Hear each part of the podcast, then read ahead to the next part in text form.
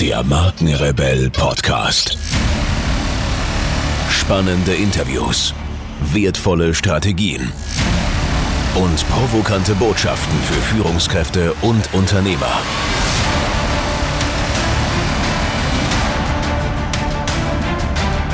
Stell dich den Herausforderungen der Digitalisierung und setze als Marke ein Zeichen. Von und mit Markenrebell Norman Glaser. Herzlich willkommen, ihr Lieben, zu einer weiteren Podcast-Folge. Heute mit einem Interview und meinem Gast Thomas Gläser. Mit Thomas habe ich ein wirklich spannendes Interview geführt, was super lange übrigens äh, gedauert hat. Aber ich finde es so wertvoll, dass wir davon nichts wegschneiden, sondern einfach das Ding äh, so rausschicken, wie wir es aufgenommen haben. Wir haben über neue Technologien, über Innovationen gesprochen. Wir haben über das Thema Fortbildung, Weiterbildung gesprochen, vor allen Dingen für unsere Kinder, die heute schon das lernen sollten, was wir vielleicht morgen brauchen. Wir haben auch so einen internationalen Vergleich gemacht. Wo stehen wir eigentlich in Deutschland im Vergleich zu Amerika oder zu Asien? Und äh, Thomas hat ja wirklich, also unfassbar viele wirklich spannende Insights rausgehauen. Er ist ein super netter Typ. Also ich habe mich im Vorgespräch und auch im Nachgespräch nochmal mit ihm wirklich lange unterhalten. Hat, hat super viel Spaß gemacht und er hat natürlich am Ende des Interviews noch eine kleine Challenge für mich dargelassen. Äh, aber dazu später mehr hier in diesem Interview. Jetzt will ich gar nicht länger reden, sondern hört euch das an. Viel Spaß bei dieser Podcast-Folge. So, jetzt sind wir offiziell, Thomas. Jetzt sind wir offiziell, jetzt darf ich mich nicht mehr versprechen. Bevor du die ganze Story hier erzählst und wir nichts aufgezeichnet haben, ja. machen wir es jetzt offiziell. Thomas, Thomas, wir sind jetzt schon mittendrin statt du dabei, deswegen äh, vielleicht kleines Intro noch vorneweg. Äh, vielleicht erzählst du noch mal kurz, wer du bist als Privatperson und was genau du beruflich machst. Wer ich bin als Privatperson. Als Privatperson bin ich äh, Familienpapa von einem kleinen süßen ähm, Mäuschen, die jetzt dann zwei Jahre alt wird im August. Ähm, ich laufe gerne, ähm, spiele leidenschaftlich gern Basketball, seit ich boah, 14 Jahre alt bin. Mal, mal intensiver, mal weniger intensiver, aktuell weniger intensiv. Ähm, genau, und beruflich habe ich mit Design angefangen, so klassisch äh, Mediendesigner, Ausbildung, Grafikdesign. Bin dann, ähm, als ich festgestellt habe, dass dass da irgendwie einfach zu viele Leute am Markt sind und das irgendwie nicht so geschätzt wird. Ähm, mehr in eine Richtung abgedriftet, wo weniger Leute waren. Das ist das ganze digitale Design. Ähm, habe auch Interaction Design studiert dann in Schwäbisch Gmünd. Super Hochschule, by the way. Mhm. Ähm, und bin dann von, von da aus in Praktikum bei BMW reingerutscht. Ähm, habe da Anzeige- und Bedienkonzepte mitgemacht sondern wirklich so dieses, was man jetzt mittlerweile schon seit Jahren User Experience Design nennt, ähm, da auch mehr reingekommen. Habe mein eigenes Designstudio aufgemacht mit zwei Freunden, ähm, haben das über fünf Jahre so organisch gewachsen auf so sechs, sieben Leute. Ein kleine, aber feines Studio. Haben uns dann auseinander, nicht auseinander gelebt, also haben uns dann nochmal getrennt, weil jeder andere Sachen verfolgen wollte nach fünf Jahren. Ähm, und da bin ich dann in Münchner Startup rein, namens Delitex, haben am Anfang Coaching Spaces gemacht, so ein Tool für Coaches ähm, mit mehr oder weniger nicht so Erfolg. ähm, genau, und dann ähm, haben wir, wie man so schön sagt, ein Pivot gemacht, haben, haben aus demselben Tech-Stack ähm, ein, ein Easy VR Creation Tool gemacht, ähm, was in den amerikanischen Schulen gerade ziemlich gut abgeht. Und ähm, genau, und jetzt seit Dezember bin ich aus der Head of UX Position, wie es so schön heißt, raus und bin wieder äh, selbstständig, weil ich gemerkt habe, dass mir das doch mehr liegt oder gerade aktuell das ist, was ich, was ich brauche. Also wieder raus aus Produktteam und wieder raus aus Startup und in die Consultant-Rolle mal, mal rein. Bisschen Veränderung. Ja. So. Was, was, was war's? So, das war der Podcast von heute. Ich bedanke mich. Fertig. Es war mir, es, es, es war mir ein Blumenpflücken. Ja. Ein inneres Blumenpflücken, genau. Ein inneres Blumenpflücken. Thomas, erzähl mal, ähm, Thema Unternehmertum. Das ist ja super spannend. Was reizt dich dabei, ähm, so deine Projekte zu forcieren? Ähm, was mich reizt, meine Projekte zu forcieren.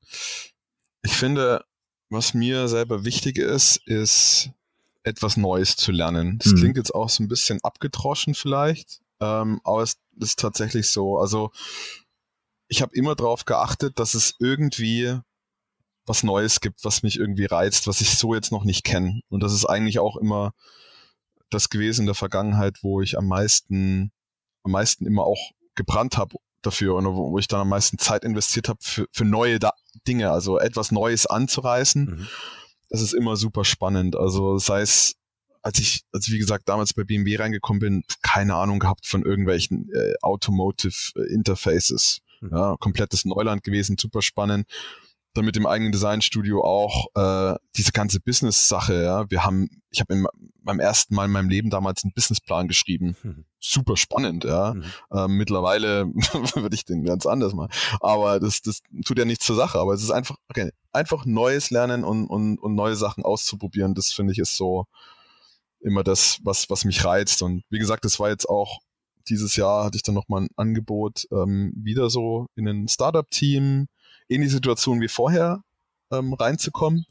Und habe ich dann halt auch abgelehnt, weil ich irgendwie gemerkt habe, nee, das ist eigentlich dasselbe, was du schon mal gemacht hast, einfach nochmal machen, nur ein bisschen anderer Kontext. Und das war dann so, hm, nee, das ist, das ist, das ist, das ist nicht interessant genug irgendwie. Da kann ich, da habe ich das Gefühl gehabt, da lerne ich irgendwie nichts. Also eigentlich zusammengebündelt, fokussiert kann man eigentlich lernen oder irgendwas Neues antreten.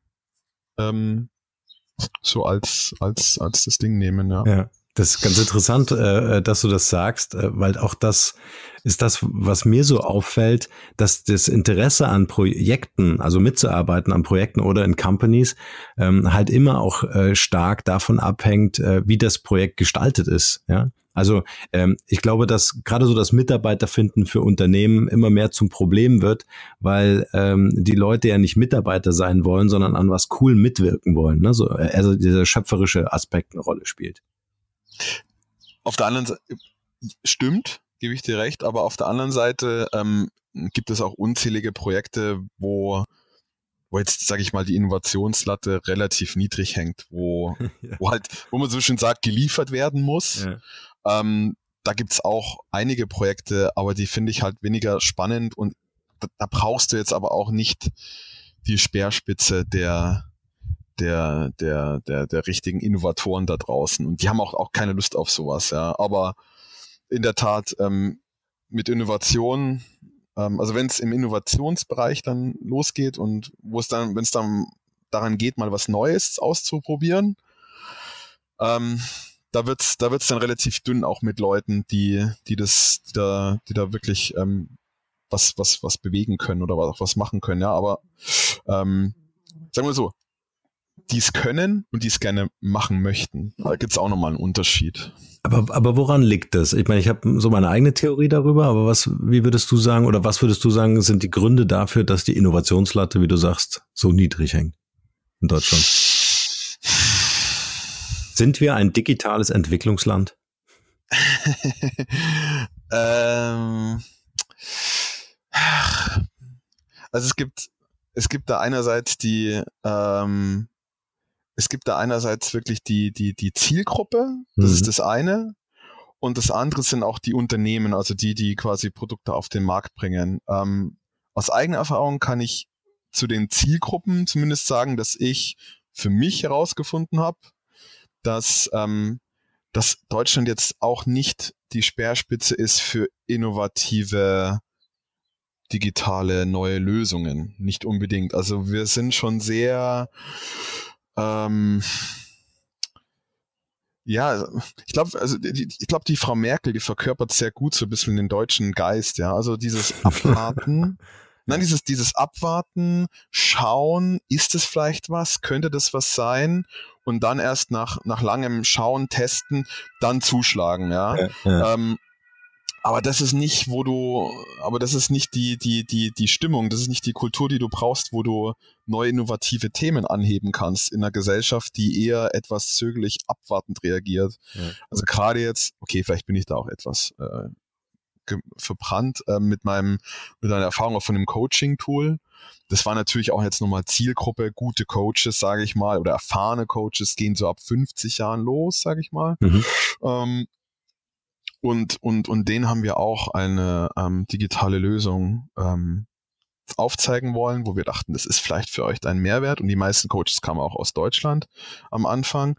Ähm, und es war im Endeffekt, ich weiß nicht, wer es kennt, ähm, systemische Aufstellungen oder Familienaufstellungen vielleicht, ne, wo man mit kleinen Holzfiguren oder auch wirklich im Raum Leute hin und her schiebt. Und wir haben das wirklich ins Internet gehievt. Also wir haben eine Lösung gehabt, wo du halt 3D-Figuren äh, ähm, in einem, in einem 3D Umgebung ausmappen kannst und dann zusammen mit deinem Coach remote aus der Entfernung Lösungen erarbeiten kannst, weil die Hypothese war, mhm. ähm, der Coach ist nicht immer da und gerade Führungskräfte sind viel unterwegs und du möchtest aber trotzdem immer mal den Coach dabei haben. Deswegen lass uns das doch Ganze auch mal remote machen. Ja? Und dann kommst du halt da in Diskussionen mit den Coaches, dass das irgendwie ähm, ob es das überhaupt Sinn macht, braucht man einen Computer im Coaching-Prozess. Macht mhm. das überhaupt Sinn? Es ist doch was sehr Persönliches. Ähm, wie ist es mit Privacy? Privacy ist ein Riesenthema in Deutschland. Ähm, was, was alles Sinn macht und ich äh, finde es auch wichtig, dass man die Privatsphäre der Personen ähm, ähm, ähm, schätzt und einhält. Nichtsdestotrotz, gerade in einem Anfang, ja, in einem Anfangsstatus, ähm, Stadium, wo, wo du halt einfach mal Sachen ausprobieren möchtest und schnell testen und schnell Feedback kriegen möchtest, da brauchst du ein eher ein bisschen offeneres ähm, ähm, Publikum. Ja. Okay, lange Rede, kurzer Sinn. Ich glaube, dass es in Deutschland echt sehr schwierig ist mit, mit der Kultur, wie wir hier groß geworden sind, neue Sachen wirklich erfolgreich aus, auszutesten. Es gibt viele Erfolgsstories, ähm, ja, also auch in München, ähm, Freeletics hat das echt mhm. ganz gut in den Griff gekriegt und ja. oder windeln.de, ja, es gibt da mhm. einige coole, coole Sachen und das hat funktioniert auch irgendwie alles. Ähm, aber die richtig, die richtig krassen Innovationen, also wenn ich jetzt auch mal in die Staaten gucke, so äh, Augmented Reality, ähm, Virtual Reality, ähm, das, das, das wird halt schon auch im Silicon Valley am meisten gepusht, wo du auch eine Kultur hast, die die wiederum, was auch nicht gut ist, einfach anders ist als der Rest der Welt. also ähm, es ist immer gefährlich, irgendwie Sachen im, im, im Silicon Valley zu launchen, weil, weil es trügerisch ist, weil du halt eben die Leute hast, die sehr leidensfähig sind, die auch, ähm, die eh sehr technisch unterwegs sind, die irgendwie 20.000 Apps installiert haben. Ähm, das ist ein bisschen eine trügerische Welt, in der du da launchst. Ähm, aber ähm, Nichtsdestotrotz ist es zumindest eine Willkommenskultur, ja. Also du, neue Sachen werden immer willkommen geheißen, ja. Also ich ähm, glaube, die Kultur, die Kultur ist es tatsächlich, die es dann braucht, ja. Ich weiß nicht, ob du es mitbekommen hast, aber als du äh, über äh, Frau Merkel gesprochen hast, ist die Sirene durchs Bild, äh, durchs Bild hätte ich fast gesagt, durch die Audiospur gefahren. Also ich glaube auch, dass ähm, dieses Innovationsthema ähm, äh, ja, ähm, oftmals von den Entscheidungsträgern selbst natürlich abhängig ist. Wie weit sind die im Geiste? Ne? Inwieweit lassen die wirklich neue Ideen, neue Ansätze äh, zu, dass man zumindest sich mal auf einen äh, ja, unbereiteten Boden wagen kann und das mal ausprobieren kann. Ich glaube, dieses Ausprobieren ist ein, ein großes Thema, äh, wenn das nichts mit Sicherheit oder Risiko äh, oder zu großem Risiko zu tun hat. Ja. Absolut. Äh, die Frage, oder ja. Okay, ein, eine kleine Anekdote noch, ähm, ja. um, um, um, das Thema zuzumachen. Ähm, war auch später mit dem anderen Produkt, war mal im AdTech-Bereich unterwegs zum Beispiel und ähm, Education and Technology. Also da gibt's zum Beispiel in Amerika ähm, eigene Institutionen. Also es gibt wirklich diesen ähm, Tech-Instructor. Das heißt, das ist ein Job von einer Person, die nichts anderes macht, als ähm, zu schauen, was gibt's an neuen technischen Lösungen für die Schule, für die Bildung. Ähm, der ist interdisziplinär unterwegs, diese Person. Ähm, und äh, schaut nach neuen coolen Lösungen für den Chemieunterricht zum Beispiel. Und dann schaut er sich paar Apps an, geht zu dem Chemielehrer, setzt sich mit dem zusammen hin und sagt, hey, guck mal, ich habe hier eine neue schöne Chemie-App für die fünfte Klasse gefunden. Wäre das nicht was? Wollen wir nicht schauen, dass wir das irgendwie einbinden in Unterricht? Mhm. Ähm, und dann parallel, als das halt war, ähm, war auch hier irgendwie diese, in den Nachrichten kam, dass das irgendwie Schulen mit iPads ausgestattet werden soll, dass da jetzt Geld locker gemacht wurde. und dass dann Aufstrei vom Lehrerkollegium kam äh, in Deutschland, ob man das Geld nicht irgendwie besser investieren kann und und warum warum man das irgendwie in iPads und in irgendwie so Computerlösungen steckt, ja. Und das ist war für mich so in dem Moment so sinnbildlich ähm, diese zwei Kulturen einfach. Du hast die eine, wo es wo es wo wo neue Technologien auch von der Pike auf, ja. Also wir haben auch mit, mit, äh, mit der Lösung, wo ich davor zusammengearbeitet habe, mit vielen Lehrern in den USA richtig guten Erfolg gehabt und in Deutschland die Lehrer immer noch so auf einem Level, dass die Tools benutzen, irgendein so Programmiertool, wie heißt das, Robot Carol, Robert Carol oder so heißt es, mhm. wo Zehnjährige programmieren lernen. Das hat irgendwann ein Lehrer mal in den 90er Jahren eingeführt und das wird eiskalt durchgezogen. Das Interface sieht immer noch so aus. Sehr geil. Im Gegensatz in Amerika habe ich mit den Lehrern geredet, die fangen in der Vorschule an, den Kindern Programmieren beizubringen. Ich so, ah, Amen. Ja. Leute, ihr müsst aufwachen, ja. Das ist echt schwierig, ja. Gut, das wollte ich noch loswerden. Ja, ja, das ist super spannend. System ja, ja. kritisieren. das ist mein, mein, immer wieder. mein Hobby. Immer ja, drauf. Ja, immer, immer drauf. drauf. Ja. Ähm, aber la, lass uns mal, lass uns mal sagen, was können, was können wir denn besser machen? Was wäre denn in unserem Bildungssystem zu verändern in Deutschland, um nicht immer nur zu schimpfen, sondern was können wir wirklich tun, damit wir unsere Kinder, jetzt bist du selber Papa, ähm, und ich auch. Was, was können wir vielleicht, vielleicht schon im Elternhaus Vielleicht gibt's da von dir ein paar Anregungen äh, machen, aber was können wir vor allen Dingen auch in den Lehr Lehranstalten, das klingt so schön, das Wort, ähm, verändern, um, um äh, unsere Kinder einfach auf eine Zukunft vorzubereiten, die ja nicht mehr wegdenkbar ist. Ne? Digital ist ja, in der Zeit leben wir ja nun mal. Ja. Okay, wie, wie du schon gesagt hast, ich glaube, die, die ähm, Verantwortung ist schon, liegt schon bei den Eltern. Ähm, wie auch in der Schule. Also da macht man sich, glaube ich, auch ähm, teilweise zu leicht. Also ich habe auch einen Lehrer in meinem Freundeskreis, ähm, der auch schon davon berichtet, dass viele Eltern sich einfach darauf verlassen, dass die Schule das macht. Ja? Schule macht die Bildung, ich mache den Rest. Und ein, wenn die Bildung in der Schule nicht läuft, dann ist die Schule schuld.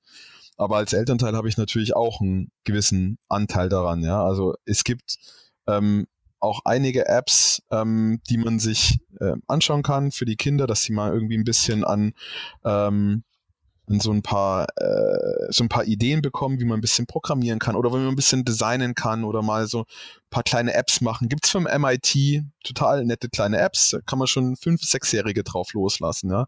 Ähm, hau, hau mal raus, wie die heißen.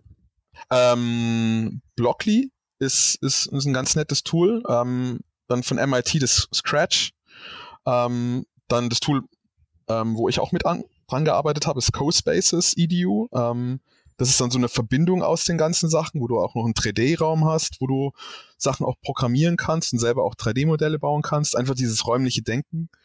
Tinkercad ist auch noch ein schönes Tool, wo mhm. man ähm, schon mal so 3D Druckerdaten äh, bauen kann, aber so ein ganz einfaches Interface, was, was wirklich äh, Grundschüler verstehen. Mhm. Ähm, und wo man jetzt nicht kein kompliziertes CAD-Programm auspacken muss oder irgendwelche professionellen 3D-Tools, sondern wirklich ähm, Grundschulniveau.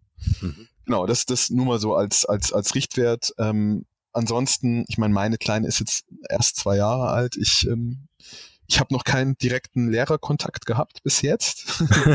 ich ich habe schon ein bisschen Angst davor. Es könnte, könnte vielleicht hier und da problematisch werden. Nichtsdestotrotz, nein, die Eltern haben, haben auch schon Anteil. Ähm, es gibt in München zum Beispiel echt ähm, schöne Sachen wie das Fab Lab. Ja, da kann man seine Kids auch mal reinstellen. Ähm, es gibt äh, Coder Dojo in München, auch eine super ähm, Vereinigung. Kennst du die? Wo die nee, nee. Ähm, das einmal im Monat Coder Dojo, yes. Das ist ein, ein, ein ähm, weltweites äh, Netzwerk, ähnlich wie FabLab von der Idee her. Ähm, ist alles ähm, ähm, gemeinnützig. Ähm, es kommen Leute aus der Industrie, halt Entwickler rein, einmal im Monat. Die setzen sich mit Kindern hin, dann, dann gibt es zwei Themen. Entweder du baust deine eigene Website ähm, oder du machst, was war's, oder du programmierst ein kleines Spiel oder sowas. Ich glaube, das waren immer die zwei Dinger. Genau. Da kannst du einfach mal mit deinem Kind hingehen. Sagen so, hey, ähm, willst du mal nicht nur Spiele spielen, sondern willst, bist vielleicht auch mal interessiert, wie man so ein kleines Spiel programmiert. Kannst mhm. mal dein eigenes Spiel programmieren, deinen Freunden zeigen, dann können die deine Spiele spielen. So, oh cool, ja, habe ich Bock drauf. Ähm, da kriegst du eigentlich die Kids dann auch. Ähm, genau, und dann sind die halt da mal so ein, so ein Tag ähm, im Coder Dojo Raum und, und, und kriegen da ein bisschen was beigebracht. Ja. Ähm, wie gesagt, Eltern haben auch einen Anteil daran. Es gibt viele interessante Apps, da muss man sich informieren drüber. Ähm, das ist wahrscheinlich die Hürde. Mhm. Äh, und, und es gibt auch, wie gesagt, ein paar gemeinnützige Vereinigungen, wie ich gerade gesagt habe, oder auch ein FabLab, wo man einfach mal ein bisschen die Hände schmutzig machen kann, wo man hingeht, mal ein bisschen Laser cutten, ähm, bisschen mal 3D-Druck reinschnuppern. Ist echt, ähm, ist echt ganz cool. Die Leute sind auch echt super freundlich alle und ähm, überhaupt äh, keine Berührungsängste und, und, und auch irgendwie äh, keine, keine Kultur, wo es jetzt irgendwie Fehler gibt oder was, oh, warum, warum hast du es nicht kapiert? Ja, also ähm, so wie mein alter Mathelehrer, der irgendwie mit, mit Kreide noch auf, äh, auf, auf die Kinder geschmissen hat, so wenn sie mal die Rechnung nicht richtig hinbekommen haben. ja. ähm, genau, das ist das eine. Und das andere, ähm, ich, ich würde echt ganz stark für, für diese eine Rolle, ich sehe das, also amerikanisches Bildungssystem kann man auch nochmal äh, kritisieren, diskutieren, aber diese eine Rolle ist wirklich toll. Diese, dieses Tech Instructors. Ich äh, habe auch mitbekommen, dass es in Deutschland aktuell diskutiert wird. Ähm, ich hoffe, dass das nicht in irgendeinem Arbeitskreis versickert. Ähm, ob es so eine Rolle wirklich gibt. Also teilweise gibt es es auch in den, in den Staaten so, bei großen Schulen ist es eine Person oder bei kleinen Schulen ist es ein, ist ein Freelancer, der hüpft zwischen vier, fünf Schulen hin und her und betreut die. Aber die haben wirklich eine Person und nicht so wie hier in Deutschland oft, ähm, dass es halt an einem sehr motivierten Lehrer hängen bleibt, der mhm. halt sagt, okay, mir, mir ist es ein Herzenswunsch, ähm, ich setze mich da am Wochenende nochmal hin und recherchiere mal, ich, ich, ich setze mich da abends hin und richte nochmal das Schulnetzwerk ein und mit meinen Schülern am Wochenende baue ich die, die äh, Internetseite mhm. äh, äh, auf, ja. Ähm, das ist ja alles, das ist auch cool, es ist schön, weil so lernen die Leute ja auch irgendwie, ähm, was es heißt, Eigenmotivation irgendwo reinzustecken. Aber es wäre trotzdem schön, wenn's, wenn das halt nicht immer so lehrerabhängig ist. Weil wenn es eine Schule gibt, wo kein Lehrer so richtig eine Motivation hat, dann passiert auch nichts. Mhm. Und deswegen brauchst ja. du halt so einen, so einen Tech-Instructor, der einfach den ganzen Tag nichts anderes macht, als ähm, Schulen da begleiten ähm, und, und denen einfach hilft, neue Lösungen in den Unterricht zu integrieren. Ja und aber auch kritisch ist. Also die nehmen nicht alles. Das ist auch immer das, oh ja, komm, jetzt haben wir iPads und jetzt ist alles cool. Ja. Ähm, ja. Nein, das, das, das sind ja nicht nur die iPads. iPads ist ja nur wirklich die, die erste Stufe. Du brauchst ähm, Content und du brauchst Leute. Und da gibt's echt extrem viel ähm, Content und coole Apps, die jedes Jahr rauskommen. Du musst einfach auf dem Laufen bleiben, musst dranbleiben und, und da braucht's halt einfach eine Person, die das professionell macht. Ich glaube, das wäre schon mal ein erste, erster Schritt in, in so eine bessere Welt. Mhm. Ja. Mhm. Erzähl uns mal äh, dein Warum. Also wenn du so mal in deine Glaskugel schaust, warum sollten wir uns jetzt, äh, jetzt haben wir über das äh, Thema Bildung, äh, Fortbildung, Weiterbildung, Schulbildung, alles Mögliche äh, mal so angerissen. Äh, was siehst du in Zukunft, wenn du jetzt sagst, äh, ich beschäftige mich mit technischen Innovationen, äh, Thema Digitalisierung. Wie sieht so ähm, der Grund aus, den du siehst, äh, warum wir das jetzt in Angriff nehmen sollten? Ähm, Wettbewerb ist das, ist das Schlagwort. Also ich war, ich war wie gesagt auf im, im Zuge meiner Arbeit jetzt die letzten zwei, drei Jahre wirklich verstärkt in diesem ganzen EduTech-Bereich unterwegs. Wir waren, sind durch die Welt getingelt. Wir waren in Singapur auf einer ähm, Education and Technology Konferenz, haben da Leute gesehen aus dem asiatischen Raum, die ihre Lösungen vorstellen. Wir haben die Lehrer gesehen, wir haben mit Schulen gesprochen. Ich äh, war in der größten, auf der größten ähm, EdTech-Messe in den Staaten, die ist gerade aktuell diese Woche wieder. Das ist die ISTI-Konferenz. Ähm, das ist ein Ding, äh, die ist so groß wie die CeBIT, ja. Und es ist nur EdTech-Konferenz und da pilgern alle Lehrer aus den Staaten einmal im Jahr hin die treffen sich da. Viele Tech-Instructor auch, weil das ist so denen ihr so äh, Event, wo halt wirklich alle, die was zu sagen haben, da sind. Ähm, und, und wo sie sich halt auch informieren können, wo es auch Workshops gibt und so weiter. Und ich sehe halt einfach, als ich auf den Events war und mit, mit, mit asiatischen Lehrern gesprochen habe und, und Schulen, ähm, dass die einfach Gas geben. Und dass die, dass die investieren und dass die einfach sagen, ja, ähm, also gerade okay im asiatischen Raum wissen sie es noch ein bisschen mehr zu schätzen, weil jetzt auch, ähm, wie gesagt, die Konferenz in Singapur waren viele ähm, ähm, Lehrer aus Südkorea da ähm, oder aus, ähm, aus Indonesien, auch Thailand, äh, Lehrer, die einfach gesagt haben, äh, wenn wir jetzt halt auch bei uns Wachstum gesehen haben die letzten Jahre, auch vor allem jetzt Südkorea auch ähm, oder Japan, ähm, dann kam das immer aus dem digitalen Bereich. Und, ähm, und unser, unser Wachstum und das, was wir auch jetzt aufgebaut haben die letzten Jahre, ähm, beruht halt darauf. Und ähm, wir haben gesehen, dass es sich lohnt, in, in Zukunftstechnologien zu investieren, dass wir in Bildung investieren. Das zahlt sich jetzt aus und wir machen, müssen weitermachen. Wir müssen weiter dranbleiben und, und Gas geben. Und äh, die kamen schon zu, die kamen schon auf einen zu und haben gesagt, hey, wir haben hier ähm, in unserem Kolloquium ausgesucht, nächstes Jahr das sind die drei Top-Themen, die wir in unserem ähm, Computerunterricht äh, den Kindern ähm, beibringen wollen, ist AI, AR, VR ähm, und irgendwie so ähm, autonomes Fahren und so, so ein bisschen was antesten, ob es da so Prototypenlösungen gibt. Und dann kommen die hin und sagen, was habt ihr? Wir brauchen das. Ich so, oh, interessant. Ja, also ähm, ähm, ich war, ich war auch hier auf einem, auf so einem kleinen Lehrerveranstaltungs-Event ähm, äh, oder habe hier so mit ein paar Lehrern so lokal vor Ort geredet. Die, die kommen erst gar nicht zu dir hin und sagen, hey, wo ist die neue VR-Lösung für Kids, wo sie ein bisschen programmieren, rumspielen können. Mhm. Und ich gehe halt in an, ich gehe halt da irgendwie nach Asien auf eine Konferenz und dann haben die, die fordern das. Und, und in Amerika genauso. So, ja, hey, wir brauchen Tools, wo wir unseren Kindern spielerisch Physik, Mathe, Computerprogrammierung beibringen wollen, weil das sind die Zukunftskompetenzen, die wir jetzt brauchen. Ist so, okay, cool.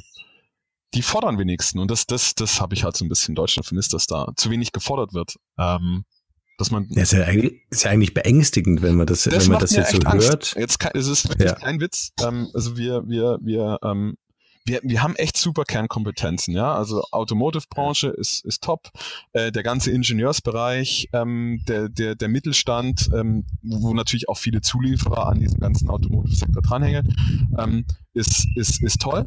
Ähm, und wir haben eine super Ingenieurskompetenz, so sage ich mal, dieses klassische ähm, Maschinenbauthema. Ähm, mhm. Alles, wenn es dann jetzt aber in digitale Lösungen reingeht, fängt schon an, ein bisschen schwammiger zu werden, ein bisschen, bisschen hapert es schon teilweise ein bisschen. Ähm, und da, da fehlt halt noch ein bisschen was. Und das, das Traurige ist, dass, ähm, dass man es jetzt noch nicht merkt. Ja, das ist so wie dieses, dieser viel zitierte äh, Frosch, der irgendwie in seinem Wasserbad drin sitzt und nicht, ja. und nicht merkt, dass er gerade gekocht wird. Ja, und, und das, das ja. ich, ich, äh, ich sehe das allerdings schon so, ähm, dass wir gerade so ein bisschen am, am das Wasser gerade hochgefahren wird und, und, der, und der Frosch merkt es aber noch nicht. Aber äh, nachdem ich von einem Topf zu dem anderen auch mal gehüpft bin, sehe ich, dass in den anderen Töpfen das noch nicht so prekär ist und dass die schon Vorkehrungen treffen. Und dann hüpfe ich wieder in den Topf zurück und denke mir so, oh, äh, bisschen heiß hier das Wasser, ja. Und ja, es ist trügerisch. Es ist, es, es geht uns noch zu gut. Hm, müsste ja eigentlich, diese Erkenntnis müsste ja eigentlich auch auf politischer Ebene entstehen. Ja? Also ich meine, die äh, verlassen ja auch mal das Land und gucken sich vielleicht mal in Amerika oder Asien irgendwelche Messen an, aber dass die Erkenntnis dann nicht dazu führt, dass wir ins Handeln kommen, ist ja echt erstaunlich. Auch da vielleicht wieder, ähm, ich sag mal, äh, auf, gehen wir mal zum amerikanischen Bildungssystem wieder zurück. Ich meine, die haben jetzt auch nicht so viel Geld. Ähm, Jetzt im Vergleich zu Asien, das war wirklich erfreulich. Äh, die pumpen richtig Geld rein. Also es sind wirklich, ähm, ähm, ich habe mit Schulen geredet, wo die gesagt haben, ist es uns egal, was die, was Lösungen kosten. Wir haben Budget und das ist uns wichtig und, und wir buttern da richtig Geld rein. Während in Amerika du dann schon auch die Leute gesagt hast, ah, ah, Budget ist nicht so toll bei uns. Hast du auch ganz oft in Amerika, das hörst du auch in deutschen Schulen immer, dieses Seufzen. Ähm, da fängt schon mal an, Budget. Aber trotzdem fand ich es schön in Amerika auch, das ist, das ist einfach, glaube ich, dass, dass in Amerika auch generell das Sozialsystem einfach nicht so toll ist wie hier, dass die Leute eher auch eigenmotiviert sind und dass ganz viel auch nebenher passiert und, und das dann auch ähm, zusammengelegt wird, ja. Also es gibt zum Beispiel eine tolle Seite, die heißt ähm, Oh Gottchen Muss ich nochmal recherchieren. Also da, da geht es darum, dass man, ähm, ah, Donors Choose. DonorsChoose.com. Ähm, mhm. Ich habe mit mehreren Lehrern geredet, die haben gesagt, ja, ähm, wir haben kein Geld für äh, äh VR-Headsets für, für meine Klasse, weil das kostet halt irgendwie ein bisschen was. Ähm, mhm. Oder die haben sich zum Beispiel, ein Lehrer hat sich eine Oculus Rift geholt für seine äh, Kids ähm, dass die so ein paar Lehr es gibt auch coole Lehr-Apps ähm, im, im VR-Bereich, wo du einen menschlichen Körper in 3D und so weiter. Alles top. Ich sage, ich brauche eine Oculus Rift für meine Klasse, aber meine Schule gibt's mir nicht. Dann gehen die auf donorschoose.com und dann kann, haben sie diese Fundraising-Kampagnen da. Also das heißt, Eltern und andere Leute legen halt Geld zusammen. Und das ist wirklich, ich habe mit einigen Lehrern geredet, ähm, ich habe mit keinem Lehrer geredet, der nicht eine Kampagne nicht ähm, erfolgreich abgeschlossen hat. Die haben alle das bekommen, was sie wollten. Also alle VR-Headsets, also es war jetzt in dem VR-Bereich natürlich, wo, wo ich viel unterwegs war, da haben die alles das bekommen, was sie wollten. Also das, das funktioniert. Und die sind sehr engagiert einfach und gesagt, ja, ähm, ich, ich muss meinen Kindern Video-Editing beibringen, ja. Ähm, du fragst irgendwie einen Kleinen, was willst du mal werden? Dann sagt der YouTube-Star. Cool. Ähm, was, was brauchst du dafür? ja, ich, ich, ich möchte meine eigenen Videos drehen. Wie drehe ich meine eigenen Videos? Kannst du mir das beibringen? Ja, okay, ähm, dann mach mal halt eine, eine Video-Editing-Class auf. Dann zeig mir, wie du mit neuen Medien umgehst. Muss ja nicht immer Programmieren sein. Einfach ein bisschen technisch affiner werden. Wie, wie mache ich meine eigenen Videos? Wie mache ich meinen eigenen Podcast? Hm? Ähm, hm. Äh, genau, und dann haben die auch gesagt, wir legen zusammen, ähm, haben Fundraiser hochgezogen, dass die äh, Schule Final Cut als Lizenz bekommt. Und dann haben alle Eltern in der Community zusammengelegt, weil die Schule kein Geld hatte. Und dann gab es Final Cut und dann haben die halt Video-Editing gehabt. Und wie, wie schneide ich Videos? Cool. Sehr geil. Ja. Gibt es so eine Plattform in Deutschland? Ich habe vor kurzem irgendwo auf einem öffentlich-rechtlichen Sender eine Reportage gesehen, dass jetzt so ein paar Copycats in, in, in Europa dieses, diese Donners Juice-artigen Sachen kopieren wollen und für Deutschland etablieren wollen. Ähm, ist jetzt aber gerade irgendwie dieses Jahr, also war vor kurzem erst, so neu, neu, neu, ja. ähm, Schulen oder irgendwie halt ähm, im Bildungsbereich ähm, fangen jetzt an, so neben, de, neben den öffentlichen Geldern ihre eigenen Kampagnen zu starten. Ich so, oh, cool. Ähm, aber ist alles noch in den Kinderschuhen. Und die meinten auch so, ja, was in Deutschland das Problem ist, ist ähm, die Kultur, dass wir hier sehr in Institutionen vertrauen, haben sie gesagt. Also das heißt, ja. ähm, dieses selbstorganisierte Spenden von Leuten ist ein bisschen dubios für unsere Kultur. Mhm. Äh, es mhm. wäre viel schöner, wenn jetzt zum Beispiel sagt, Bayerisches Bildungsministerium macht eine offizielle Seite, wo Leute Schulen spenden können. Das wäre zum Beispiel was, ähm, was der deutschen Kultur eher gefällt, als dieses selbstorganisierte, dezentralisierte irgendwas, wo ich nicht weiß, was steckt dahinter und ist es vertrauenswürdig und so weiter. Ich meine, wie gesagt, ich finde, ich glaube, das ist auch ein Erfolgsrezept, warum Deutschland so erfolgreich ist, dass wir eben nicht auf jeden neuen Zug aufspringen und ein bisschen abwartend reagieren. Nur hier und da würde ich mir wünschen, vielleicht etwas, ja, weniger aristokratisch zu handeln. Vielleicht könnte das ja ein Aufruf an die Kultusministerien sein, dass man das, ich meine, dann äh, auf, auf der Ebene so eine Plattform zu starten, warum nicht? Ich bin mir sicher, dass wenn in der Kommunikation den Eltern klar wird, äh, welche Möglichkeiten die Kinder in Zukunft haben, dass die Investitionsbereitschaft äh, entsprechend der Möglichkeiten mit Sicherheit da sein wird ganz klar. Ich, ich denke, also vielleicht, vielleicht ist das die Lösung. Also vielleicht braucht es in Deutschland wirklich, wie gesagt, eine, wie, wie Sie schon erwähnt haben in, de, in dem Interview, ein, ein, ein, schlauer Soziologe, der das halt gesagt hat, ähm, dass man eine Institution braucht, in die die Leute vertrauen, ansonsten funktioniert es halt nicht in Deutschland. Okay, dann braucht es das halt. Ist, dann ist das anscheinend so, ja. Auf der anderen Seite war es, jetzt weiß ich wieder, wo, wo das Ganze äh, losgegangen ist. Das war über Twitter eine, eine, eine ähm, alleinerziehende Mama, ich glaube mit drei, zwei, drei Kindern, die, das eine Kind musste ins Schullandheim, das andere irgendwie auf eine Klassenfahrt und das andere irgendwo hin. Und das eine hat irgendwie 100 Euro, das andere 50 und das andere irgendwas gekostet. Und dann hat sie mhm. über Twitter einen Aufruf gestartet und hat gesagt, hey äh, Leute, ich habe alleinerziehende Mama, irgendwie drei Kinder, ich habe kein Geld, alle drei Kinder irgendwie ins Schullandheim und, und dahin zu schicken. Ja, Mhm. Und dann hat die diese Plattform hergenommen. Das war so eine der ersten großen Fundraising-Kampagnen, die auch wirklich erfolgreich war. Also ich glaube, die hat äh, Ich glaube, die hat für, die wollte einfach nur 500 Euro haben und ich glaube, sie hat dann 17.000 bekommen oder so. Also äh, Sehr gut, geil. ja. Also es funktioniert in Einzelfällen, ähm, aber ähm, ist alles noch in den Kinderschuhen. Aber ich glaube, dass du, du brauchst auch auch das parallel. Also man darf sich man darf sich nicht zu sehr zurücklehnen und auf den Staat verlassen. Das ist, glaube ich, auch so eine alte Denke. Mhm. Hier, so dieses, ach, der, der Staat wird's schon richten.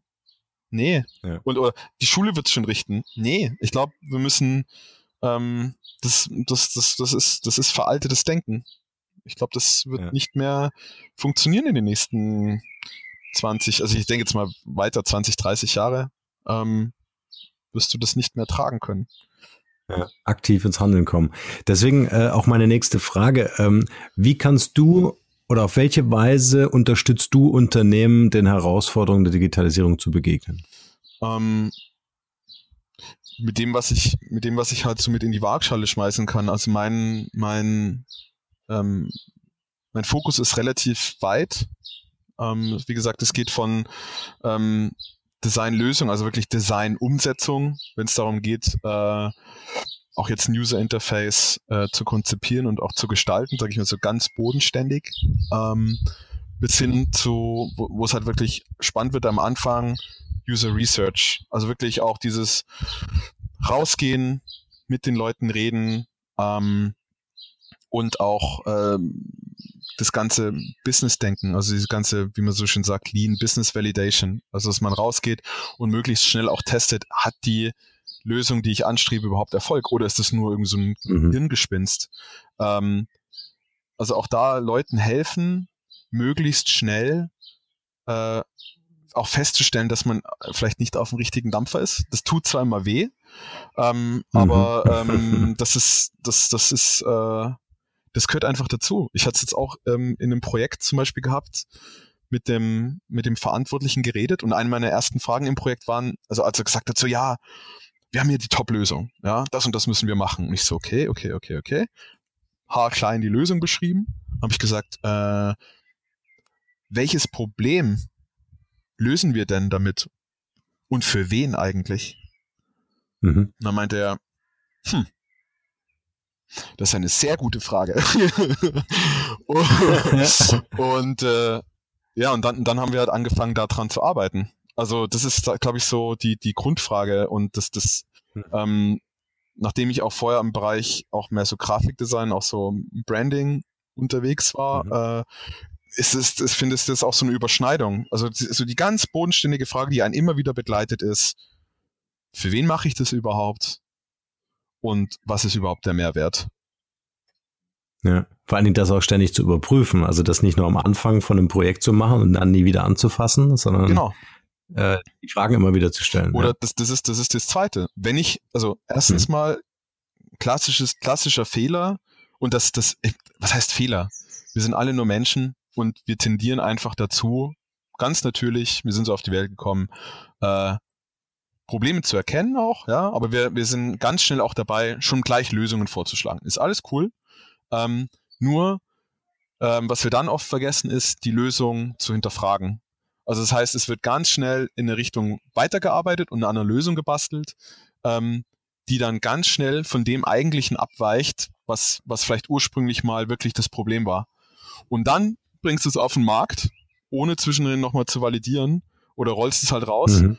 Und wunderst dich dann, warum keiner da ist. Also das hat ähm, Spitzel von mir, ähm, der Thomas Hartmann hat es mal gesagt, fand schön, äh, Empty Disco Effekt. Ne? Du, baust, du baust an deiner Disco, ja. ja. Ähm, alles super ja. cool, ähm, super Effekte, machst, machst, machst den Vorhang auf und niemand ist da. Ja, blöd. Ja. Und, und da, ich glaube, da, da kann man eine ganze Litanei äh, an, an, an ge gefällten äh, Lösungen, ähm, glaube ich, ausrollen. Aber das ist, das, das, die Idee ist immer dasselbe. Es wird währenddessen auch nicht hinterfragt. Und da sind wir wieder beim, beim Anfang ähm, ja. wo wir drüber geredet haben, auch mal hinterfragen. Das erinnert mich an eine, eine, eine, eine kleine Anekdote. Wir waren mal eingeladen bei einem äh, großen Verlag in Deutschland und es ging, ging um den Aufbau einer Community-Plattform. Mhm. Und ähm, äh, das Briefing war so, dass ich eigentlich vom ersten Absatz an ähm, Bauchschmerzen hatte, weil sich dort der Projektverantwortliche irgendwie so in sein eigenes Projekt verliebt hat, äh, dass ähm, schon klar wurde aus dem Briefing, dass äh, im Grunde kein Nein oder ein ähm, Hinterfragen akzeptiert wurde. Und wir haben dann letztendlich ablehnen müssen. Und das Projekt wurde dann auch fünf Jahre später eingestampft, weil es nicht funktioniert hat. Fünf Jahre? Ähm, einfach weil ja, sie haben fünf, ja, fünf, fünf Jahre Geld fünf Jahre Geld und das, nicht, das ist auch spannend. Ja, ja. Also es entstehen lauter Geldvernichtungsmaschinen, weil einfach die Leute, ähm, äh, denke ich, äh, durchaus eine coole Idee haben, ähm, aber dann vielleicht auch das falsche Team mit fehlenden Digitalkompetenzen wählen und äh, dann eigentlich auch mehr und mehr blind werden. Also je länger das Konzept immer wieder verteidigt wird vom Vorstand oder was auch immer, äh, die, die Leute natürlich so viele Argumente sammeln, dass, dass niemand mehr entkräften kann. Das ist, das, das ist, das ist echt ein Problem und ich, das ist einer meiner Dinge, die ich echt gelernt habe, auch jetzt die letzten fast fünf Jahre Startup-Erfahrung. Ähm, obwohl du in einem kleinen Team bist und das, das, das fängt schon bei einem kleinen Team an, ja. Ähm, mhm. War ich auch halt mit, mit, mit, dem, mit dem Gründer halt auf äh, quasi fast auf Augenhöhe. Also wir haben viel zusammen besprochen auch und ähm, wir haben selber festgestellt, das, das dauert ein, zwei Wochen nicht länger. Und du bist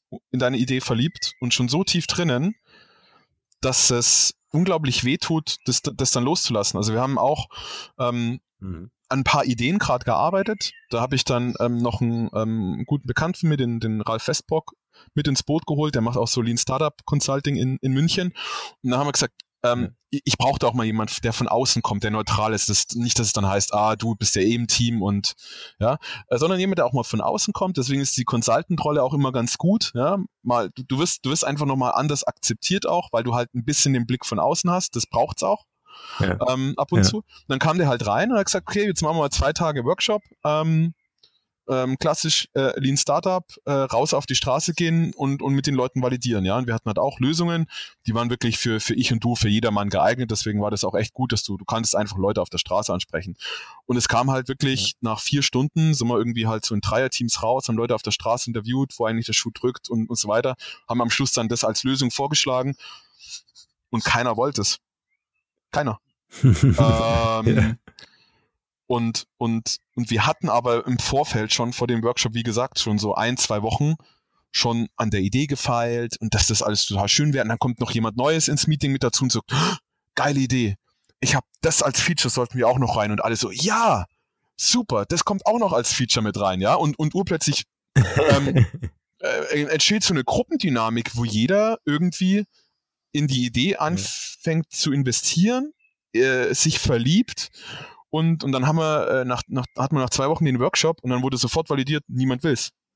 Und wir so, boah, ja. harter Tobak. Krass. Aber ja. ähm, gut, danke. Also ähm, wir haben, wir haben uns einiges an Zeit und, und Investitionen gespart. Und das Gute ist, die meisten Teams oder viele Teams sind ja auch nicht, es hapert ja oft nicht daran, dass du keine coolen Ideen hast. Also es ist ja oft eher so, dass zu viele Ideen da sind. Deswegen ist es vollkommen okay. Wir hatten eh äh, eine Bandbreite von zehn verschiedenen Produktideen und dann jetzt haben wir halt eine äh, sofort mhm. validiert. Dann waren wir kurz traurig und dann gesagt, okay, nächste.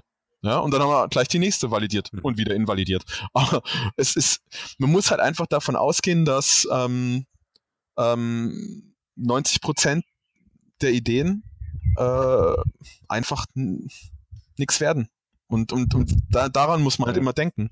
Die, die 90 Prozent der Sachen, die halt neu versucht werden reinzupuschen, werden höchstwahrscheinlich scheitern. Deswegen schau zu, dass sie jetzt scheitern, bevor du Mhm. das Ganze aufbläst. Und ich glaube, jeder von uns hat das in großen Unternehmen auch schon mal gesehen. Dass das fängt, also wir, wir waren in einem kleinen Startup, ja, es sind eine Handvoll Leute irgendwie, und dann sind die dabei begeistert und in so großen Firmen, dann wird es ja noch viel schlimmer. Das, das, das rollt sich dann aus, dann gibt es 50 Stakeholder, dann gibt es ein riesen Team, da kommt Marketing und Sales noch alles mit dazu und alle werden drauf eingeschworen und, und hochgeputscht, ja, und, und alle sind voll dabei und dann wird's gelauncht und, und dann, dann, dann heißt es, niemand will's. Und, und dann, dann sind alle ganz arg traurig. Aber das muss ja nicht sein. Ja.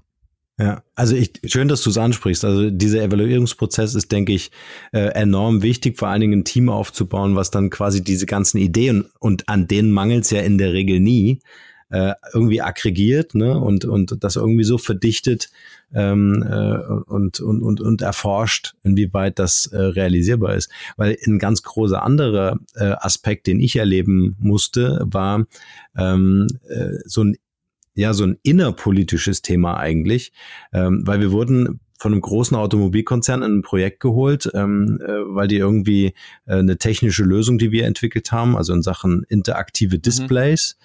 Ähm, äh, uns geholt haben. Und da sollte der, und das musst du dir vorstellen, der Beratungsprozess quasi im Autohaus äh, auf ein neues Level gehoben werden. Und deren Idee war, dass du quasi einen überdimensionierten 47 Zoll Bildschirm, Fernseher hast. Äh, das Ding ist angeschlossen an irgendeinen Hochleistungsrechner, der dir quasi in Live 3D-Rendering macht von deinem Auto, was du konfigurierst. Und die Vorstellung war, dass die Leute ins Autohaus äh, kommen, sich auf die Couch setzen und ihr Auto konfigurieren, äh, mit einem Tablet und einem Stift. Und das wird dann auf diesem Monitor dargestellt. So.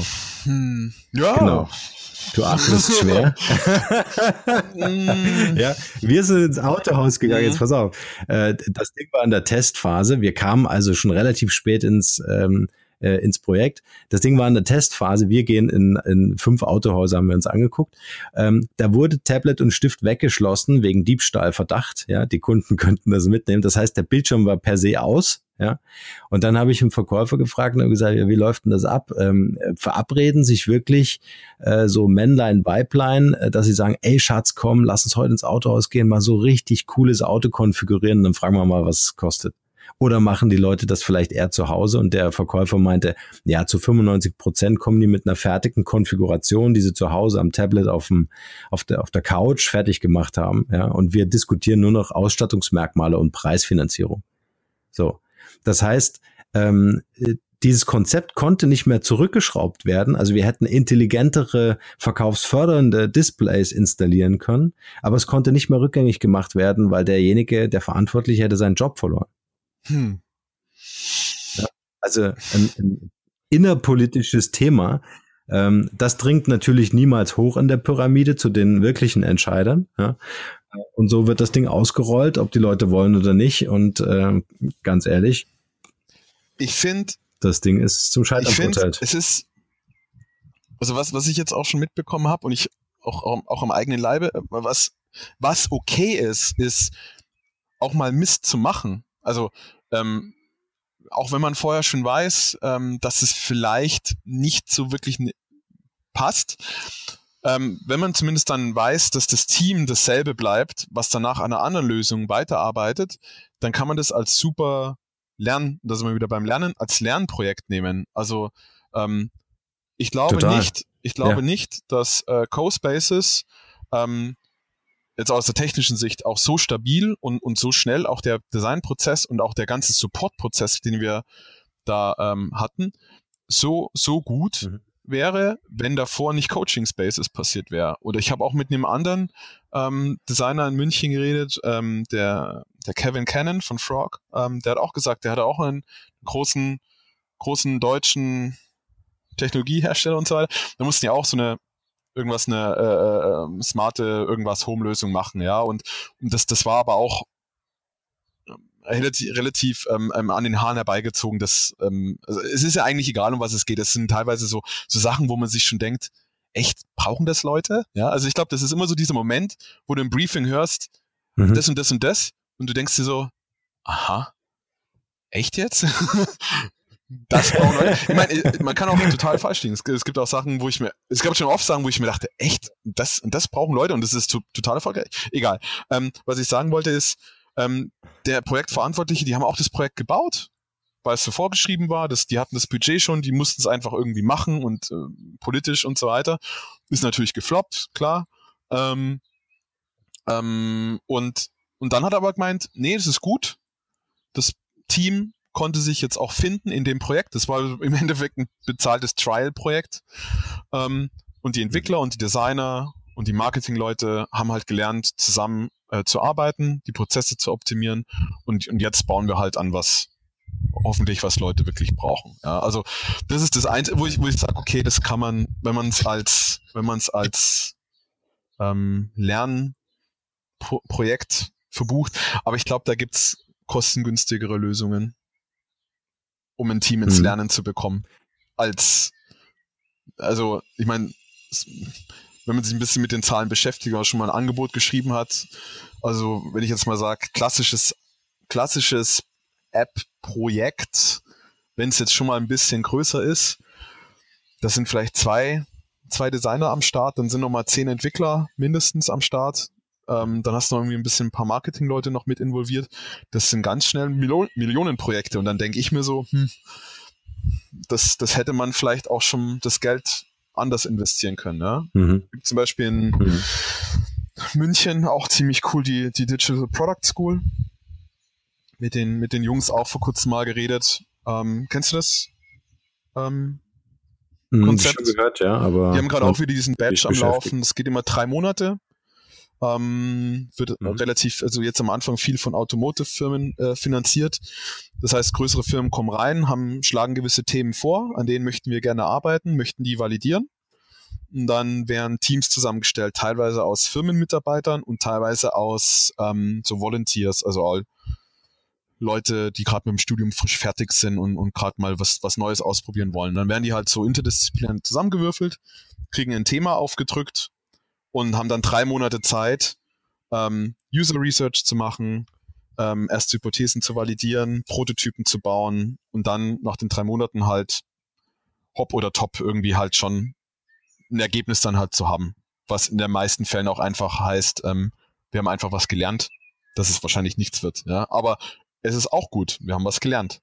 Ähm, genau. Ich fand und das sind jetzt, sage ich mal, so drei, drei, drei Monate Projekt oder was jetzt auch die Freunde von mir von, von Straightforward haben. Die haben auch so ein, so ein Innovations, ähm, ja, Inkubator ist nicht, also auch so ein Prozess, wo du halt auch, ja, sag mal, über zwei Monate die Mitarbeiter zusammen interdisziplinär arbeiten lässt, neben ihrer eigentlichen Arbeit und dann halt mal Sachen austesten lässt. Also ich habe irgendwie das Gefühl, dass das vielleicht die, die, die bessere Methode ist, um, um Teams ähm, ein bisschen zusammenzuschweißen oder auch mal ein paar Sachen auszuprobieren, ohne dass ich jetzt irgendwie äh, zwei Jahre Projekt millionenfach oder länger, fünf Jahre, ja, wie in deinem Fall, da Geld reinpumpen muss. Ich glaube, dass Unternehmen einfach lernen müssen, dass ein Großteil der Projektinvestitionen halt einfach auch in den Lernprozess fließen.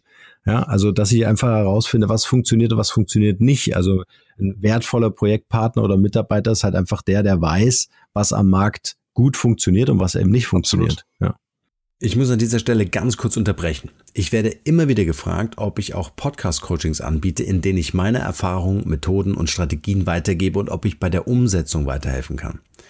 Was ich mit dem Markenrebell und über 70.000 Hörern pro Monat bereits erfolgreich geschafft habe, möchte ich nun mit dir teilen. Da mein Kalender ständig überfüllt ist und ich mit Leuten arbeiten will, die wirklich in die Umsetzung kommen wollen, sind meine Zeitfenster begrenzt. Bewirb dich also jetzt gleich für mein Podcast Mastery Coaching. Mehr dazu unter markenrebell.de slash Podcast Coaching. Den Link findet ihr natürlich auch wie gewohnt in den Shownotes zu dieser Podcast-Folge. In diesem Coaching werden wir uns ganz intensiv mit dir als Marke und deinem Business beschäftigen. Es gibt Praxis, Praxis und nochmals Praxis. Du kannst mir alle Fragen stellen und alles das, was ich dir erzähle, kannst du sofort umsetzen. Also gib dir als Marke eine Stimme. Jetzt ist genau der richtige Zeitpunkt dafür. Und nun geht's weiter hier. Ich würde dich gern fragen, Thomas, was, was, wäre ein Projekt, wenn dich morgen jemand anruft und sagt, hey, ich arbeite dem und dem Thema, Hast du Lust mitzumachen? Was wäre so ein Projekt, wo du sagst, hey, da bin ich sofort dabei? Uh, sehr schöne Frage. Um, ähm, also wo, wofür ich, wofür ich immer zu haben bin, ist, ähm, wie gesagt, haben, haben wir ja schon drüber geredet, hast du vielleicht auch schon gemerkt, ähm, was für Kinder, für Jugendliche zu machen. Ähm, Finde ich immer spannend. Wenn sie dabei auch noch was lernen können, umso besser. Mhm.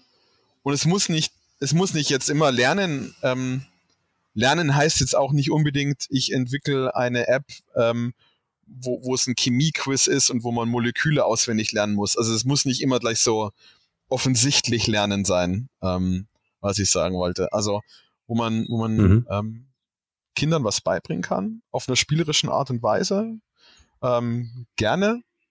Ähm, ansonsten auch alles mit, mit äh, Zukunftstechnologien. Also ähm, ich habe jetzt auch die letzten, letzten paar Jahre ähm, viel in dieser ganzen Virtual Reality ähm, Bubble verbracht und, und auch ganz intensiv und, und alles mitverfolgt. Mhm. Ne? Sobald irgendwas Neues gelauncht wurde, gleich äh, Livestream angeguckt bei, bei Google I.O. und was, was haben die irgendwie Neues rausgebracht. Ähm, also Virtual Reality oder Augmented Reality finde ich äh, nach wie vor auch noch sehr spannend. Ähm, und ähm, natürlich auch andere Zukunftsthemen wie Artificial Intelligence, vielleicht auch in Kombination damit. Ähm, genau.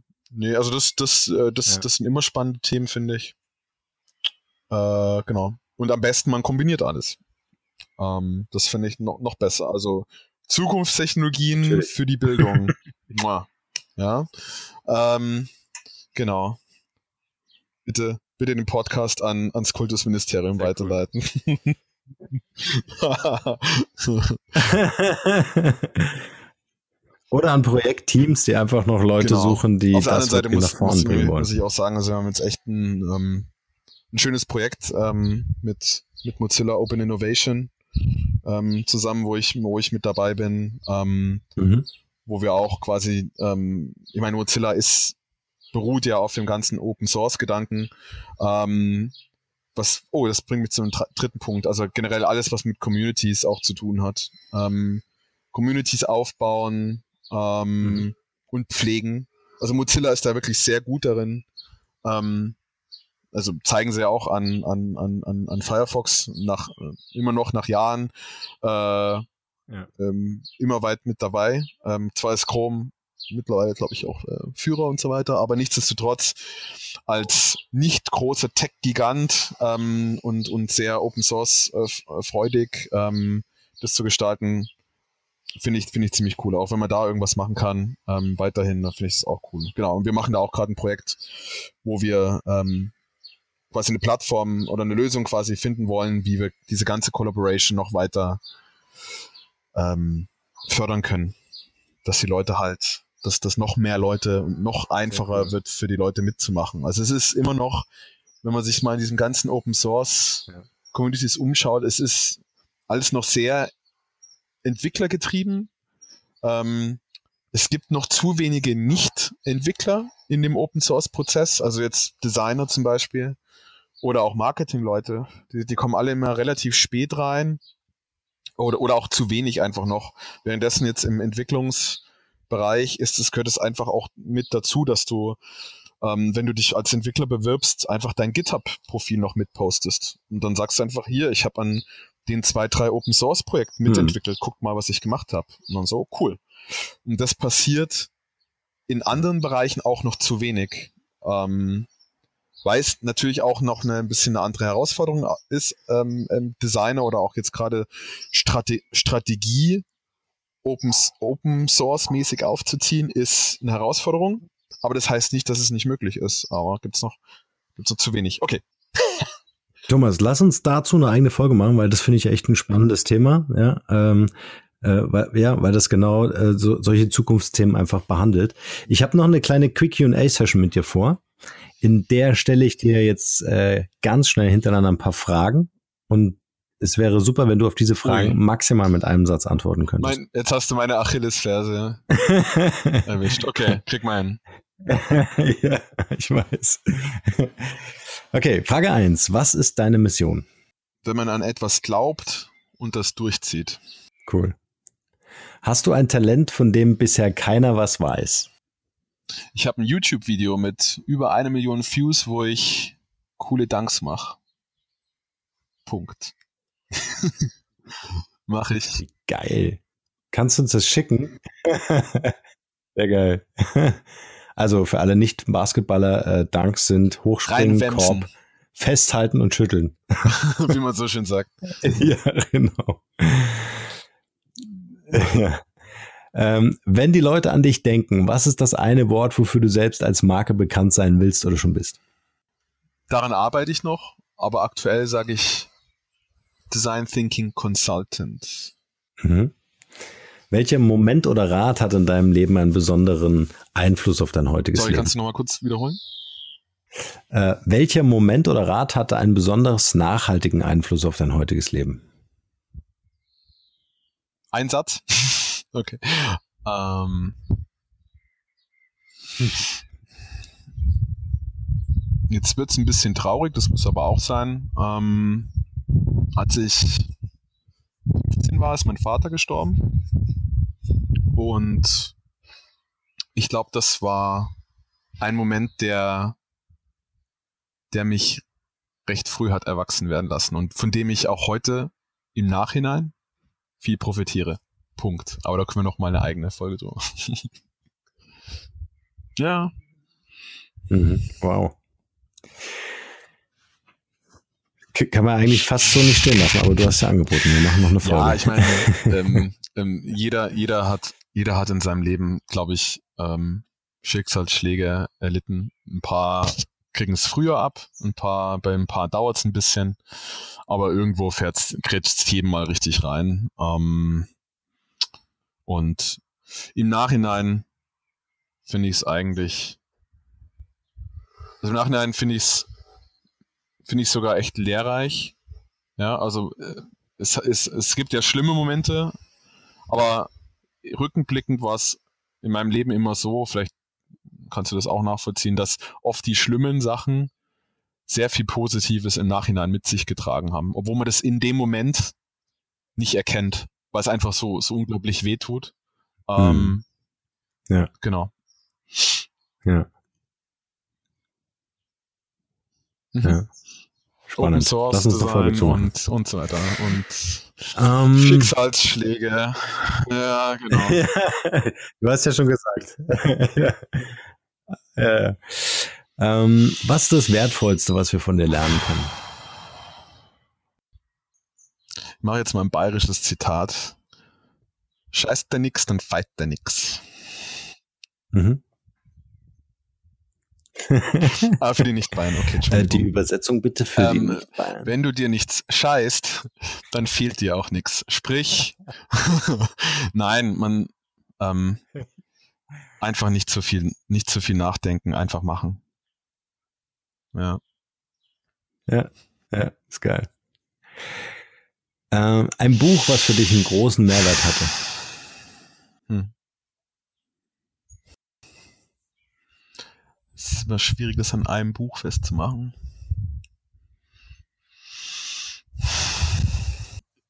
Ich hatte mal, ein Freund von mir hat mal ähm, mir dieses Buch empfohlen. Das fand ich echt, echt gut von, oh Gott, jetzt fällt mir natürlich der Name nicht ein. Coelho? Ich glaube, Coelho, genau.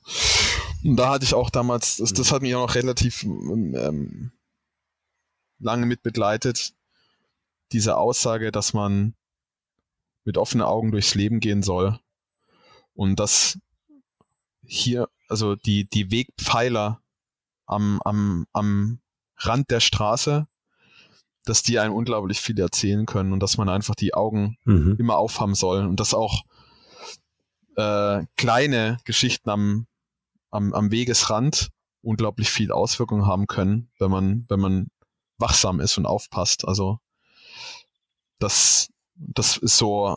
Es gibt nicht viele Bücher, wo ich auch wirklich noch was mitgenommen habe oder was ich jetzt noch so zitieren könnte, aber das ist so ein Zitat, was mir zumindest aus einem Buch. Wie hieß das Buch? Oh Gott, Kinder. Kann, darf man sowas auch nachreichen? Unbedingt, wir packen sie in die Show Notes. Ja. Friedvoll äh, Krieger? Ähm, ich glaube, der, der Alchemist, oder? Oder war es der. Oder war es der Pilger? Oh Gott. Ich glaube, es war der Alchemist. Wir kriegen es raus. Mal nicht hundertprozentig. Wir können es rauskriegen. Ja. Paulo Coelho, ähm, weltbekannter Autor. Schönes Buch. Ja, es war der Alchemist. So, ich habe gerade das Buchcover gesehen. Ah, sehr cool. Hoch liebe das Internet. Sehr cool. Ähm, welche drei Interviewgäste sollten wir hier im Podcast einladen? Wen kannst du uns empfehlen? Wen würdest du selber gern mal hören? Oh, es, es, es können auch Leute sein, die ich nicht persönlich kenne. Ja. Deutschsprachig gehe ich mal schwer von aus. Ja. Also ein, ein, ein, ein wirklich sehr guter Gesprächspartner, mit dem ich auch selber viele schöne Gespräche habe, ist wie gesagt der, der Ralf Westbrock von Straightforward. Mhm.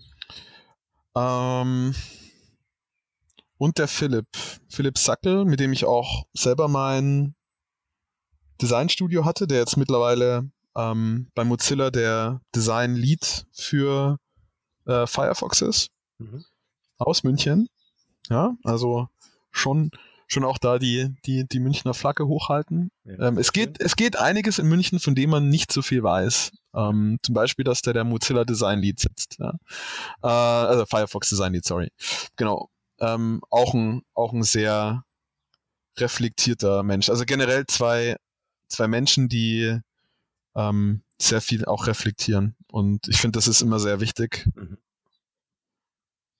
Und das macht auch dann Spaß, sich mit, sich mit denen hinzusetzen und einfach ähm, stundenlang zu quatschen, wie, wie, wie Sachen für sie gelaufen sind und was sie da mitgenommen haben. Und ich meine, ja, sowas, was wir gemacht haben. Also ich finde es ein bisschen schade auch, dass ich habe jetzt den Eindruck, dass, dass du auch ähm, ein, ein Top-Interview-Partner wärst. Ähm, Wäre auch mal schön, den Spieß mal umzudrehen, falls du das nicht schon mal gemacht hast. Gut, dann muss ich noch jemanden finden, der die Fragen stellt. Schiebst du rüber. nee, wird, mich, wird das, mich wird das tatsächlich echt interessieren, ja. Was ist dein Lieblingsbuch? Was ist, was sind, was ist Mission für dich und so weiter? Was, ja, so. Sehr cool. Ja, vielleicht machen wir zwei die Folge einfach. Gerne, War ja deine Idee. Hm? gerne. okay. Dritter Podcast. Ich sicher hier nur mal meine nächsten zwei, drei Monate, was ich, ich so, was ich so am, am so kurz nach Mittag, nach meiner Ja. Mittagspause so machen kann. Ja, ja. Bevor dir langweilig wird. Ja, ja, nichts zu tun. Thomas, Ja, man merkt an der Zeit, dass wir A, unverschämt lang überzogen haben, aber es ist egal, weil es war wichtig. Und äh, ich habe noch eine letzte Frage und würde dir gern das Schlusswort überlassen. Nämlich, was ist dein bester Tipp für ein glückliches und erfülltes Leben? Weniger vergleichen. Ja. Ich denke, dass es, dass das bringt ein, also ich habe ja gesagt, reflektieren, ja, aber auch aufpassen. Also ich, ich habe, ich habe das Gefühl einfach, ähm, zum Beispiel nachdem ich auch echt meine so Social Media Aktivitäten runtergefahren habe, die letzten Monate immer mehr, also wirklich Facebook bin ich wirklich nur noch so ein Schmarotzer, der mal ab und zu reingeht, mal was postet und wieder rausgeht. Ich gucke da wirklich nicht mehr groß rein. Instagram ganz selten, weil ich wirklich gemerkt habe, dass mir das nicht gut tut, weil das dieses Vergleichen fördert, weil ich immer geguckt habe, oh, was macht der so? Oh, der ist gerade im Urlaub. Oh, der ist auch im Urlaub. Boah, der ist, der ist nach Südafrika in Urlaub gefahren. Oh, den geht's gerade total gut. Was mache ich gerade? Und dann schaue ich auf mich so, regnet, Nachtschicht irgendwie noch, ja, genau, Podcast. Will ich einen Podcast machen, denke mir so, was ist denn jetzt schiefgelaufen, ja? Nee, also es ist tatsächlich, es ist tatsächlich so, dass ähm, meine Frau hat damit angefangen, die ist da äh, echt super diszipliniert, die hat ihr Facebook-Konto gelöscht, ihr Instagram-Konto gelöscht. Ähm, ab und zu guckt sie mal ein bisschen auf Pinterest so rum noch für, für so zu Hause Inspiration, aber hat wirklich gesagt, ähm, Thomas, das hat mir nicht gut getan, das ganze Zeug. Also sie hat sich, sie, äh, sie war unglücklich und ich habe auch gemerkt, dass ich äh, irgendwie so grundlos unzufrieden war. ist total bescheuert. Also mir geht's super. Ich habe eine tolle Frau, schönes Haus, tollen Job, eine kleine süße Maus. Ähm, man kann sich eigentlich nicht beschweren und trotzdem bin ich mit so einem, teilweise mit so einem Gefühl aufgestanden, so, ja, irgendwie, irgend, irgendwas fehlt, ja. Du bist immer so, dann guckst du auf Instagram und denkst, oh, dem geht's voll gut, das brauche ich auch. Das brauche ich doch auch noch. Und dann kaufst du dir auch noch irgendwelche Sachen, weil der andere sich das gekauft hat und gepostet hat. Und du merkst aber trotzdem, dass du nicht eindeutig glücklicher geworden bist. Und ähm, genau, also es ist eine der Strategien zumindest, um was ich für mich selbst gefunden habe und vielleicht, vielleicht für andere auch wirkt oder wirken kann, ist weniger vergleichen. Also alles das, was ich jetzt erzählt habe, auch, das sind meine persönlichen Erfahrungen, das ist, es ist so wie ich Dinge sehe und wie Sachen bei mir gelaufen sind. Ähm, aber jeder, jeder muss seinen eigenen Weg finden irgendwie. Ich finde es selber auch total spannend, anderen andere Stories von, von Leuten zu hören. Auch so Erfolgsstories und wie habe ich irgendwie mein Startup ähm, voll nach oben gepusht. Aber es ist trotzdem in Anführungszeichen nur eine nette Anekdote und ähm, ja, ver vergleich dich nicht zu viel mit, mit anderen. Das ähm, ähm, kann, kann nach hinten losgehen, wenn man nicht aufpasst. Punkt. Ja. Schöne Botschaft. Thomas, vielen Dank für das Gespräch. Hat mich gefreut. mich auch. Bis bald. Danke dir. Danke dir.